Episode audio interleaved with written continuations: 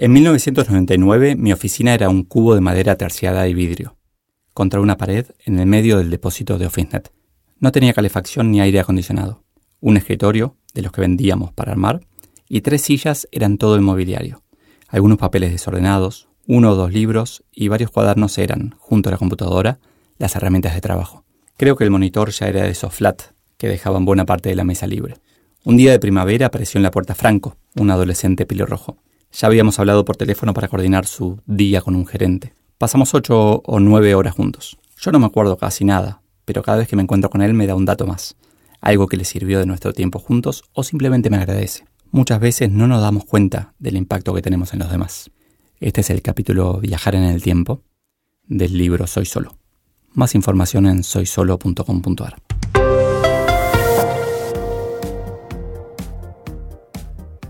Ese recuerdo rondaba mi cabeza cuando vino Sebas, con quien habíamos compartido la universidad. Después de una carrera corporativa admirable, pasando por varios países, estaba planeando su próximo paso. ¿Dónde te ves en 15 años? le pregunté. La verdad, como headhunter no, pero me gustaría ser consultor. Aprovechar mi experiencia para ayudar a otros, me respondió. Su carrera había sido en recursos humanos. ¿Y conocés gente de 60 años haciendo eso? Él tenía unos 45 años en el momento de la charla. Claro, varios. Admiro a alguno de ellos. Genial. ¿Y ya les preguntaste qué estaban haciendo 15 años atrás? Tenemos que acercarnos a las otras generaciones, nutrirnos mutuamente. El tríptico. Me acuerdo de un joven muy inteligente y bastante creído. Toda su vida había escuchado hablar de negocios en la mesa familiar, siempre sobre la pyme de servicios que les daba de comer. Este joven era bastante innovador comparado con sus padres, exitosos empresarios. Cuando llegó a la mayoría de edad pensó que ya tenía el derecho de implementar los cambios que soñaba hacía tiempo sería, como hoy en día, crear la cuenta de Snapchat de la empresa. Algo que los padres no entenderían nunca, pero que a los ojos del todavía adolescente era algo obvio. Este joven dictaminó allá por 1990 que la empresa necesitaba hacer más marketing, y lo que necesitaba era una pieza en papel para enviar a miles de prospectos por correo. Sí, así se hacían las cosas antes. Dedicó dos meses a trabajar con un publicista de formato, un tríptico triangular y el texto. Se reunían todas las semanas, mejorando el espaciado, una coma o un color ya existían computadoras. Seguro cualquiera se lo preguntaría. Una vez terminado enviaron 2.000 piezas. Y no pasó nada, ni un solo llamado. Una pérdida de tiempo completa, como la cuenta de Snapchat que podríamos crear hoy. La innovación, independiente de la experiencia, es ineficiente. La experiencia, sin innovación, morirá. Franco fue aprender con humildad de alguien con más experiencia. Hoy lidera una de las empresas online más exitosas de Latinoamérica.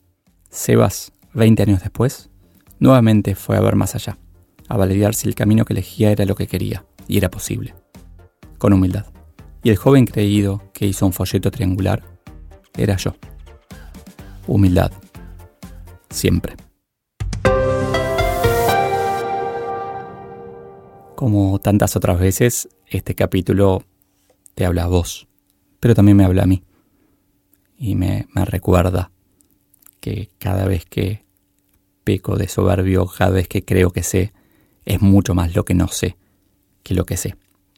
El ejercicio que, describo con Sebastián en este caso, lo hice después muchísimas veces más y siempre resulta muy muy interesante. Explicado de otra manera sería pensar en dónde querés estar en unos años e ir hoy a buscar a quien está en ese lugar y preguntarle dónde estaba hace unos años, qué hizo durante ese periodo. Copiar el camino, aprender de los mejores, aprender de quienes admiramos, entender que no hace falta que construyamos un camino solos, que igual va a ser nuestro propio camino, va a ser totalmente distinto de los demás, pero tomar lo mejor que han hecho los demás, que han hecho otros, que han hecho quienes nos abrieron el camino, me parece súper, súper potente.